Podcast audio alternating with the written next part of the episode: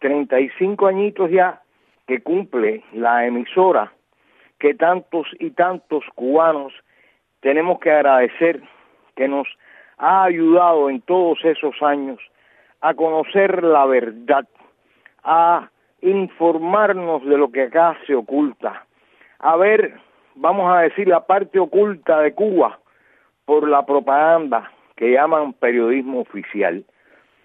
Hemos tenido muchos tribunas para exponer nuestras opiniones, es decir, información fidedigna, veraz, pero también opiniones de los más diversos cubanos. Y esto es indudablemente algo imprescindible en la lucha por cambiar las cosas en Cuba.